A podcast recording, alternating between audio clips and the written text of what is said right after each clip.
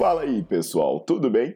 Bem-vindos ao Fitcast, Fitness com Cérebro. Eu sou Paulo Gentil, doutor em Ciências da Saúde, autor de best-sellers sobre emagrecimento, hipertrofia. Eu sou professor e pesquisador. Este canal foi feito especialmente para quem gosta de cuidar do corpo, mas não descuida da inteligência. Aqui a verdade é dita com evidências científicas, doa a quem doer. Não esqueçam de seguir o canal e divulgar. E também eu convido vocês para olhar os links na descrição do canal para ver as minhas aulas, meus livros e também me buscar nas redes sociais.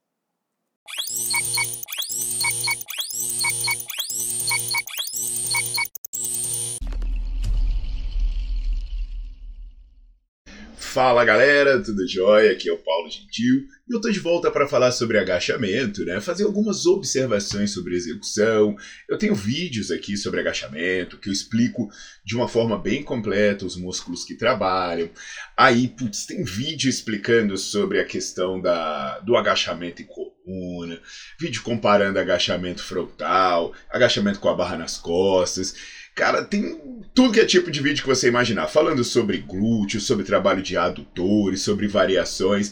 É só você colocar Paulo Gentil agachamento, você vai ver aí um open bar de vídeo tratando do tema para você conseguir fazer com eficiência e segurança. E se você é estudante ou profissional da área da saúde, o grande lance é assinar o Nerdflix, porque lá eu tenho aulas completíssimas em que eu mostro os estudos, eu mostro os gráficos, eu faço os cálculos. E aí para quem quer saber, né, mesmo que não seja estudante ou profissional, o negócio é entrar lá porque aí você vai aprender tudo o que você precisa saber, tanto para você usar para você mesmo, quanto para você prescrever para os alunos. Então, olhando esses vídeos, entendendo tudo isso, né, a gente fica convencido que o agachamento é o melhor exercício que você pode fazer para membros inferiores. Não à toa ele é chamado o rei dos exercícios mas invariavelmente a gente esbarra em limitações. Por exemplo, tem pessoas que falam: ah, mas eu não consigo agachar, eu não posso agachar. Tem até mesmo profissionais que condenam a postura, né? Olha a postura da pessoa e vai falar: não, você não pode agachar porque a postura fica ruim. Às vezes a pessoa fala: ah, eu, é, é meu calcanhar levanta do chão, eu desequilibro. É, e aí o que, que acontece? Muitas pessoas acabam usando um calço elas colocam manilha, alguma coisa embaixo do calcanhar, aí o calcanhar fica mais altinho, aí essa pessoa que estava caindo, que estava levantando o calcanhar do chão, que estava ficando com a coluna toda torta, ela acaba agachando direitinho. Então acontece, né, que muita gente deixa de agachar por ter medo, e aí quando percebe que tem alguma insegurança, começa a colocar esse calço. E esse calço faz com que as pessoas se sintam mais seguras. Só que a questão que eu vou discutir aqui hoje é: até que ponto vale a pena você usar esse calço? Será que esse calço seria só coisa boa? Será que esse calço traria algum risco? No longo prazo, ele poderia ser prejudicial? Então fica ligado, já deixa o seu like no vídeo, coloca para seguir o canal e não esquece de ativar as notificações.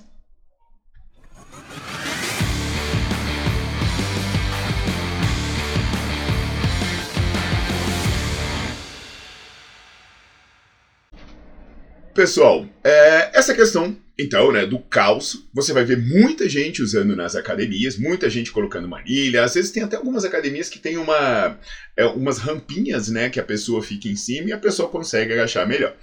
Eu vou esclarecer bem, né? Quem, quem é assinante do Netflix já tá careca de saber essa questão. É, eu vou trazer uma pesquisa dentre as diversas que existem, e uma pesquisa que o primeiro autor se chama Toutouji. É uma pesquisa que reuniu pesquisadores do Reino Unido, da Itália e de Taiwan. Esses pesquisadores fizeram uh, um estudo em várias etapas, mas a etapa que eu vou trazer aqui, que é o que interessa para gente, é a análise das forças nos ligamentos do joelho durante o agachamento. O que vai nos interessar aqui mesmo é a questão do ligamento cruzado anterior.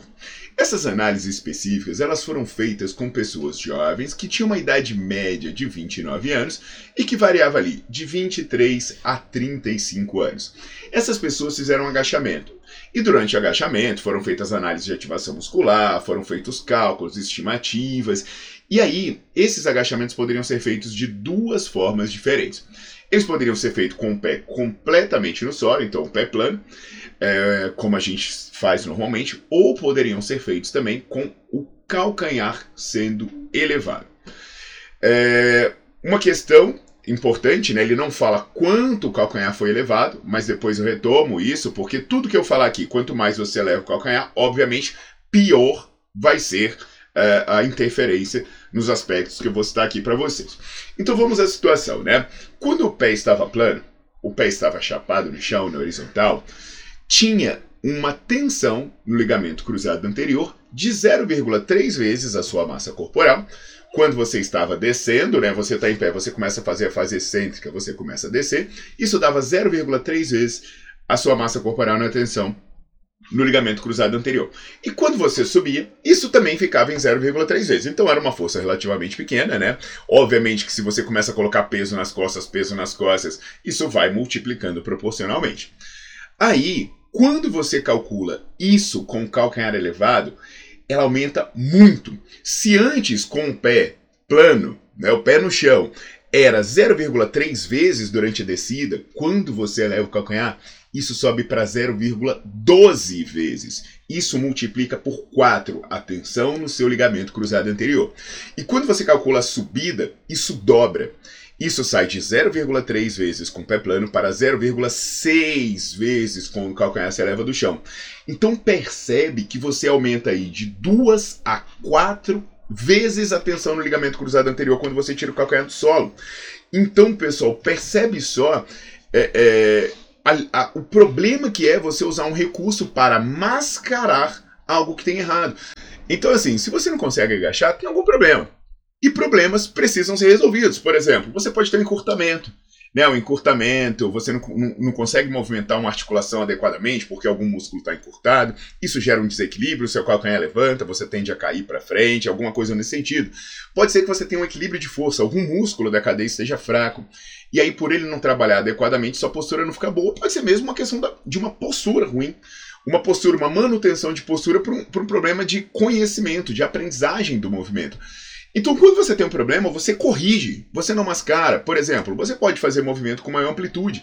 Você pode, para ganhar mobilidade no tornozelo, chegar e fazer o exercício de panturrilha deixando alongar bem, né? Ou você, você é, tem um problema de, de posteriores, você pode fazer o stiff, né? Você tem um problema na, no quadril, você pode fazer um afundo, alguma coisa nesse sentido, né? Eu explico os benefícios do afundo, o que, que muda na mecânica dele em relação ao agachamento.